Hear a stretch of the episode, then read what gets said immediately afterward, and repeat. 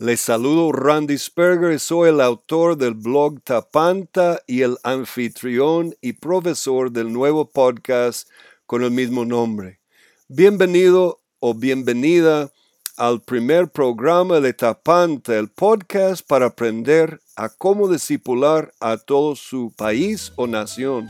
Nuestro tema de hoy es el humanismo como religión, parte 3.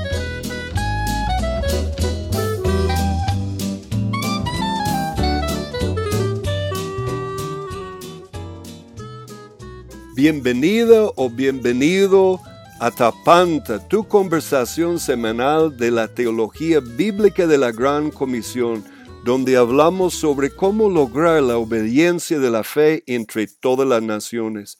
Tapanta significa todas las cosas en el idioma griego koiné.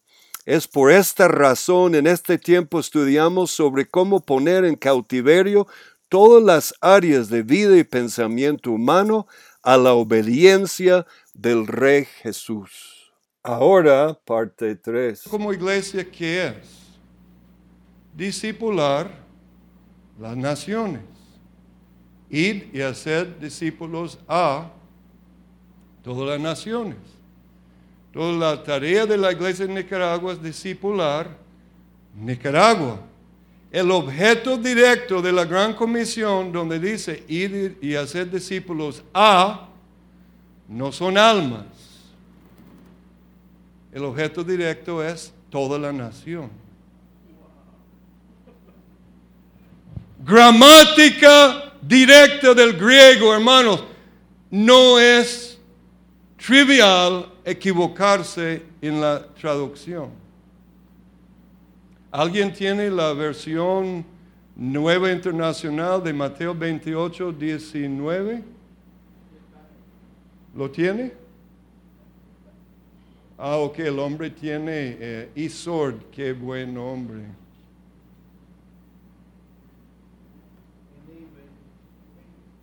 Ahí está. A Mateo 28. Creo que es 19 o 20.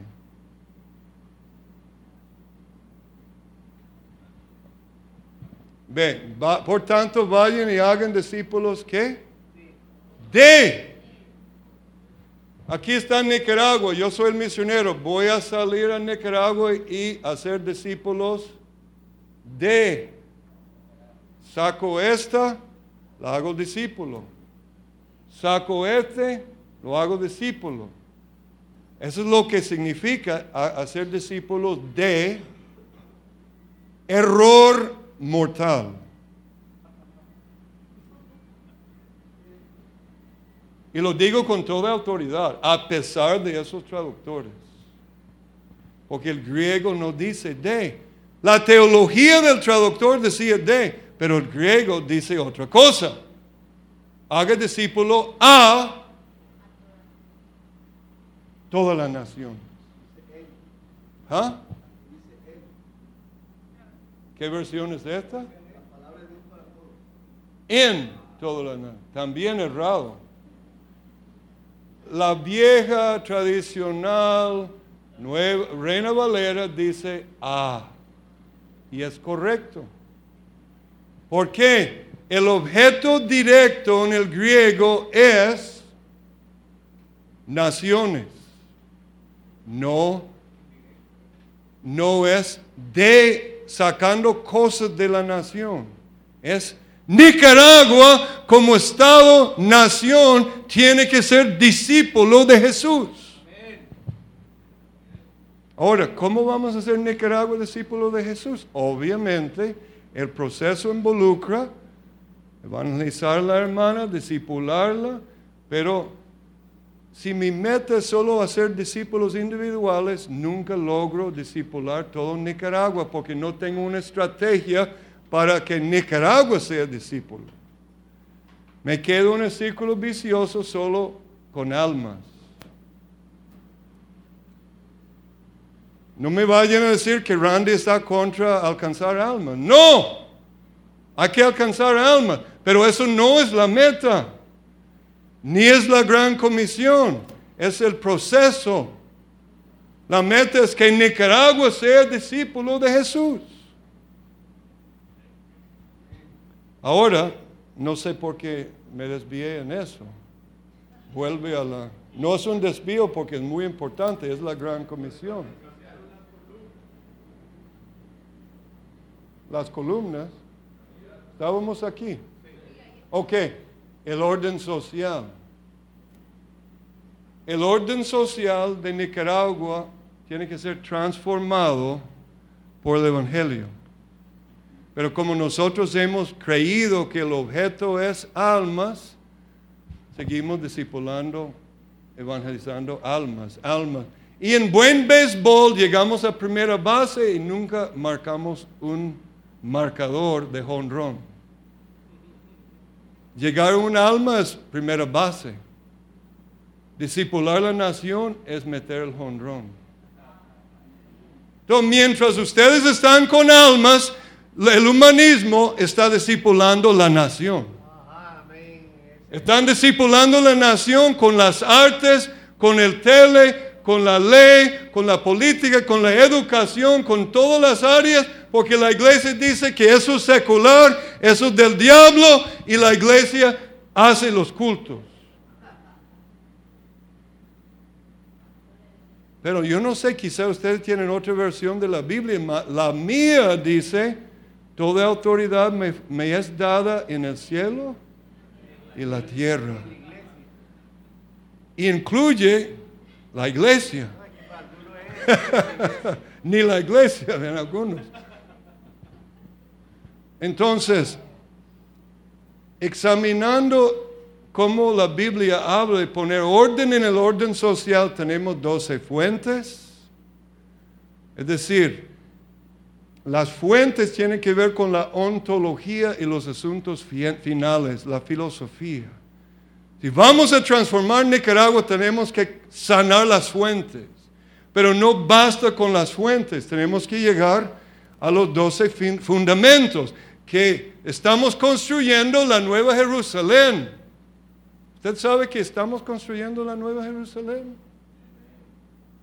Jesús lo está haciendo arriba, nosotros hacemos nuestra tarea abajo y Él está construyendo por medio de nuestra labor espiritual la nueva Jerusalén que poco a poco, poco a poco va bajando del cielo y en el momento va a aparecer. Entonces tenemos que, tenemos, ¿qué dijo Pablo? Yo, Pablo, perito arquitecto. ¿Qué hace un perito arquitecto? Sigue el plano. Nosotros tuvimos un negocio de sillas y estábamos vendiendo sillas. Entonces el dueño que, pidió sillas nos dio un plano, como querían las sillas. Entonces nuestros sabios eh, peritos arquitectos de la empresa decían que por A o B tenían que cambiar la medida aquí, la medida allá y cuando terminamos, sin saber el, gerente de la empresa, que mandamos sillas. No, es que hermano Walter, tuvimos algunos problemas, tuvimos que cambiar las medidas. Y llega las sillas ahí a Miami y el hombre dice, pero yo no pedí sillas de este tamaño. ¿Qué pasó? Dice Walter. No, hermano Walter, tuvimos que cambiar las medidas. Es la iglesia como esta empresa. Apocalipsis nos da, y el templo de Salomón y otras partes de la escritura nos da las medidas. Y nosotros debemos tomar, prestar la atención a las medidas. Entonces,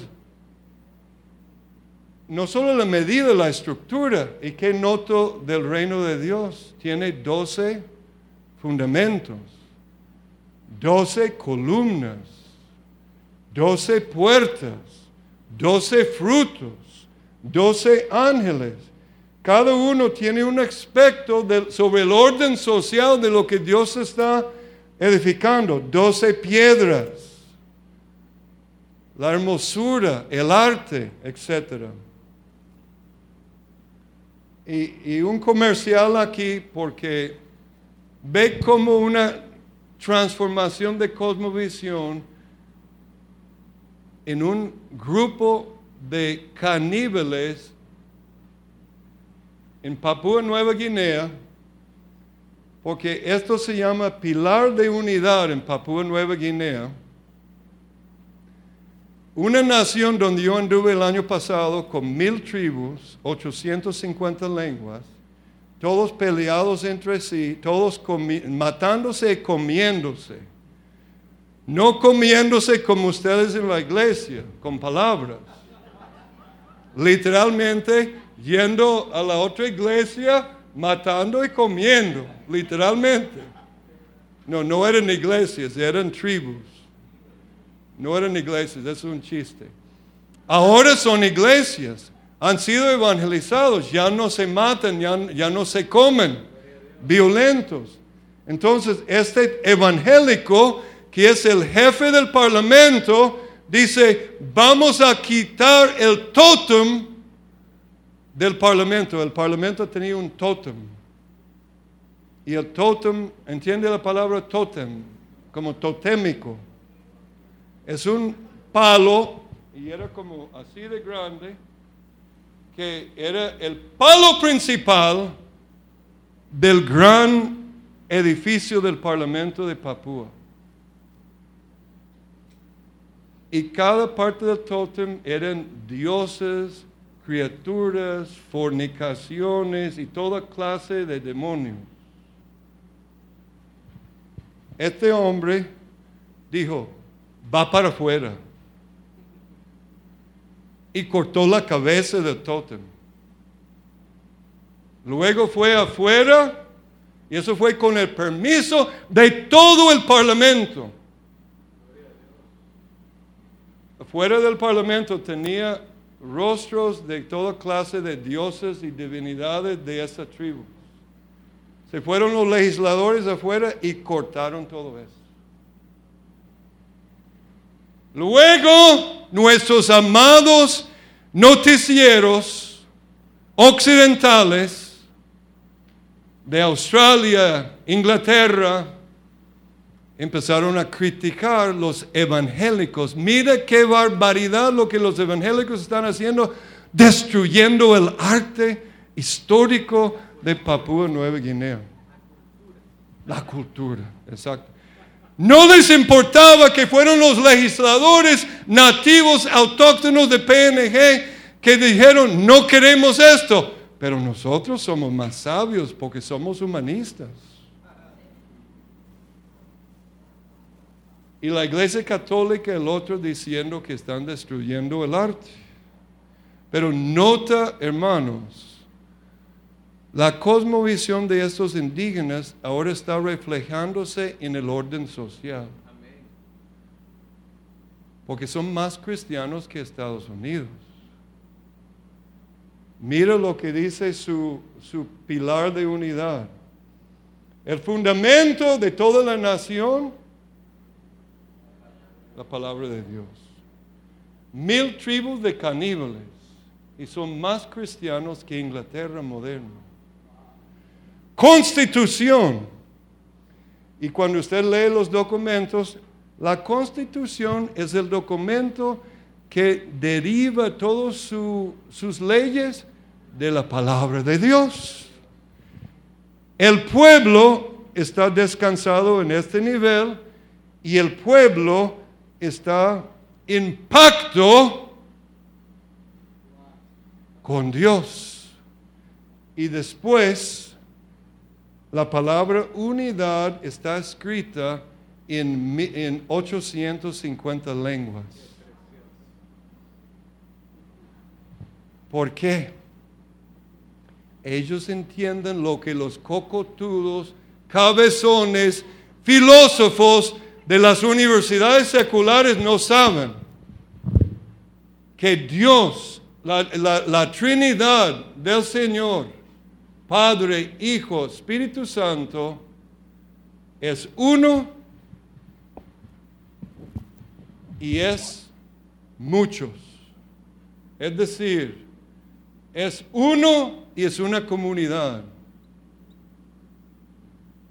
No muchos dioses, sino tres personas, un Dios. ¿Y cómo se refleja eso en el orden social? En vez de mil tribus peleándose, matándose, ¿qué tenemos? Una sola nación. ¿Qué? En el cielo hay un Dios. En la tierra hay unidad. En el cielo hay comunidad. En la tierra hay una comunidad de mil tribus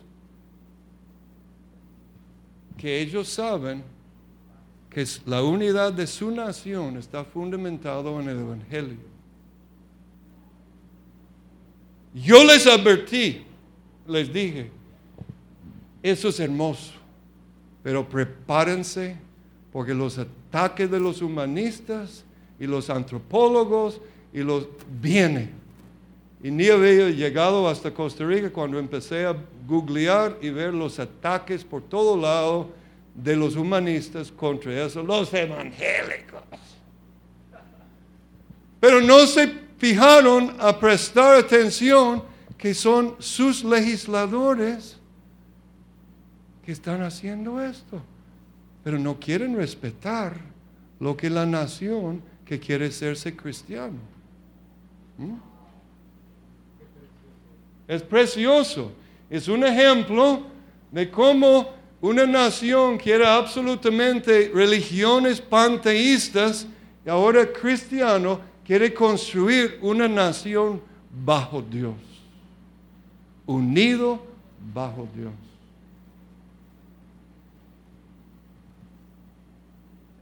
Ahora, este, vamos al milagro de Sansón, vamos a brincar y vamos a examinar esto después. Sigue.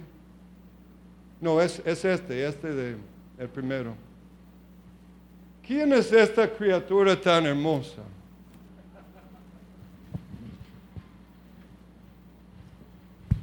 Es el Dios del templo de Dagón. Dagón, ¿cómo era? Un hombre pez. Dag, si no me equivoco, Dag en hebreo es pez. Dagón es el gran pez, hombre Dios. Hace años estaba estudiando el libro de jueces y me cayó la peseta. Esto es el humanismo por excelencia, el arquetipo bíblico del humanismo. ¿Quién es el Dios de, Filistea? El hombre. ¿Qué es el hombre? ¿Cómo define Jesús al hombre? Dice a sus discípulos, os voy a hacer pescadores del hombre. Pero el estado del hombre sin Cristo es adorador de Dagón. Él adora a sí mismo. Solo hay dos opciones. Adorar a Dios, el Dios de la Biblia, o adorar qué? Romanos 1 lo dice, la creación. Pero cuando el hombre adora la creación, ¿cómo lo hace? Tiene tres formas. Adora a sí mismo, adora al hombre corporativo o adora la naturaleza directa. Los tres es simplemente creación. Entonces, como les dije, solo hay dos religiones. Entonces, Dagón es religión de humanismo por excelencia. Entonces, vamos al milagro de, de Sansón en jueces. Jueces creo que es 16, eh, creo que es.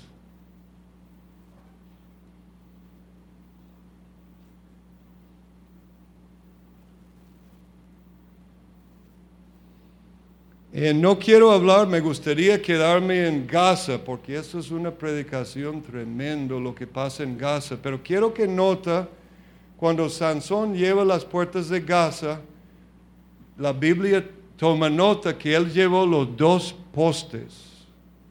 ¿Cuántos pilares había en el templo? Dos.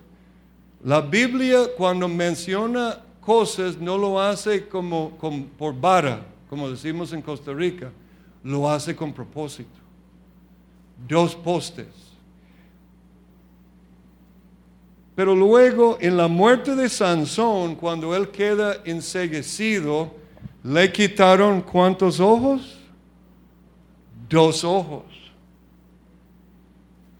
había cortado su pelo, su pelo volvió a crecer, entonces él está en el templo de Dagón y su pelo creció, él sabe que su fuerza ha vuelto, entonces él dice al muchacho, póngame entre los dos pilares, donde, y creo que dice el texto, donde qué? Descansa la casa. arquetipo. ¿Dónde descansaba el templo de Salomón? Sobre dos pilares, la ley y los profetas, Jaquín y Boaz. El templo del humanismo también descansa sobre dos pilares.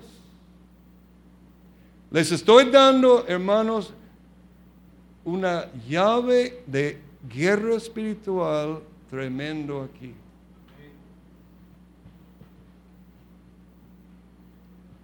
¿Dónde estamos? Versículo, eh, versículo 26. Acércame, hazme palpar las columnas sobre las cuales descansa la casa. Betel. ¿Qué significa Betel? Casa de Dios. ¿Qué es esta casa? Podríamos llamarlo en hebreo Bet Dagón, la casa de Dagón, la casa del humanismo. Entonces, ahora, desgraciadamente, hermanos, nuestros predicadores quedan en el nivel de moralejas cuando estudian Sansón. Moralejas sobre su sexualidad, que no era bueno. Pero eso no es el propósito de la historia de Sansón. Las moralejas son buenas. Cuando el, el poderoso Sansón se descuidó, no estoy menguando las moralejas. La Biblia siempre tiene la parte tropológica, moral. Pero eso no es la esencia de lo que está pasando aquí. Dios nos está dando una clave cómo derribar una civilización, una nación que, y su cultura, ¿para qué? Para establecer el reino de Dios. Y la palabra Sansón en hebreo es Shimshon y significa como el sol. Él es un tipo de Cristo. Entonces, cuando Él palpa las columnas, dice, Señor, dame la fuerza para que una vez más derribe las columnas y muere Sansón. Eso es la cruz de Cristo. ¿Y qué hace la cruz de Cristo? Derriba el templo de, del humanismo con sus dos pilares. Ahora volvamos al PowerPoint. Entonces yo empecé a reflexionar, Señor, dame una clave. No digo que esa es la única respuesta, pero yo he pensado que estos son los dos pilares del humanismo moderno. Nota que en el templo era ley y profetas, ¿verdad? Entonces van a notar, es más fácil en el Islam, donde lo van a notar, que tenemos en, el Islam profeta todo el Islam se descansa en dos pilares. Destruye Mohammed, destruye su ley, el templo falso del Islam colapsa. ¿Mm? Ley y profetas. ¿Quién es el bendito falso profeta o el falso logos? ¿Qué es Jesús? El verbo se hizo. La palabra verbo ahí es logos. El logos se hizo carne. ¿Quién, ¿Qué es el logos del humanismo? El materialismo metafísico. ¿Qué es el materialismo metafísico? Lo que nos enseñan hoy en todo Occidente, en todas las escuelas, todas las universidades, que no existe nada más que materia y energía. Esto de Dios de por sí, aunque Dios existiera, según Kant, Él está arriba donde no podemos tener conocimiento.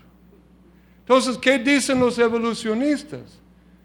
Bueno, ustedes cristianos pueden tener su religión, pero su religión es un magisterio que no toca nunca jamás el mundo físico. Ustedes están flotando en un mundo donde no tenemos conocimiento, pero si les gusta flotar ahí en el mundo de, los, de los, las cuentas de hadas, ahí está Dios para ellos. Entonces dicen que hay dos magisterios autónomos independientes, el magisterio de la iglesia y el magisterio de la ciencia. Los profetas de Dagón moderno son los, no los científicos, sino los científicos del cientismo.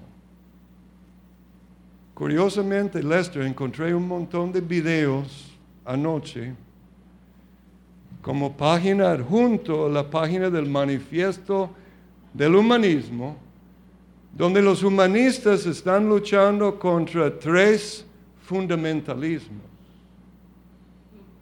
A mí me daba risa, porque cuando uno ve que, que, hay tres fundamentalismos, se le olvida que el fundamentalismo más fundamental son ellos. Pero ellos son científicos neutrales y absolutamente eh, objetivos. ¿Qué son los tres fundamentalismos? Ahora están preocupados los humanistas. El fundamentalismo de la ciencia, el fundamentalismo de las religiones y el fundamentalismo político. Ellos van a resolver todo con el fundamentalismo del humanismo, pero no dicen eso. A mí me daba risa. Hay toda una conferencia ahí. Te voy a mandar el link a usted y Alfredo. Entonces, y por el otro lado, la, ¿qué es la ley? Hay dos leyes en Occidente. La ley autónoma, yo soy la ley. Yo determino mis valores. No Dios, eso se llama autonomía humanista.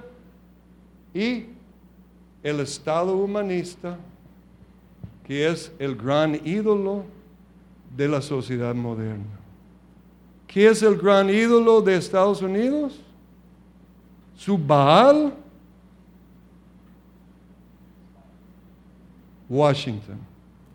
¿Por qué? Al no estudiar la filosofía, ustedes no saben que están siguiendo. Hegel, el, filósofo Hegel, uno de los, eh, los filósofos del historicismo, él dice, el único no, el Estado civil es Dios caminando en la tierra y es el único Dios concreto que podemos adorar. Aló, ¿escucharon lo que acabo de decir? ¿Quién es Dios? El Estado, el gobierno. Hobbes lo llamaba Leviatán. ¿Mm?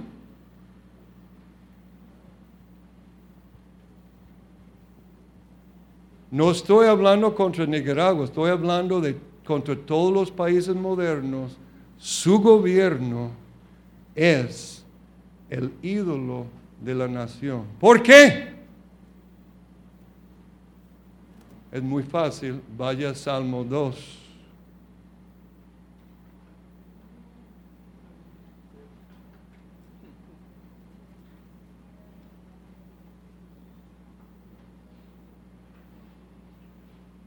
Salmo 2 es el, el manifiesto de Naciones Unidas. Sí. Sin decirlo así, están diciendo, porque se amontinan las gentes, los pueblos piensan cosas vanas, se levantarán quienes? Los reyes de la tierra, príncipes consultarán unidos contra el Eterno y contra su ungido, diciendo que rompamos sus coyundas, echemos de nosotros sus cuerdas. Hace como seis meses Dios me dio una revelación. Estaba reflexionando que el objetivo directo de la gran comisión no son almas, sino toda la nación. Eso me llevó a Mateo 11, donde Jesús dice, llevad mi yugo, aprended de mí. Y empecé a estudiar la palabra yugo en toda la palabra. ¿Sabe lo que me di cuenta? El yugo que habla Jesús es el yugo del discipulado de todo un reino o toda una nación. déjame dar un solo, dos ejemplos. Al finalizar el programa queremos que sepa que puedes recibir copia gratis de las notas de este programa, un marcador de libros sobre Tapanta llamado Sanando las doce fuentes de la cultura y otros ofrecimientos en nuestro sitio de web www.tapanta.org rayo inclinado 001. Esto es www.tapanta.org rayo inclinada 003. El sitio también tiene un link para Tapantaú, nuestra universidad en línea donde pronto vamos a estar ofreciendo diferentes cursos sobre las 12 fuentes de la cultura.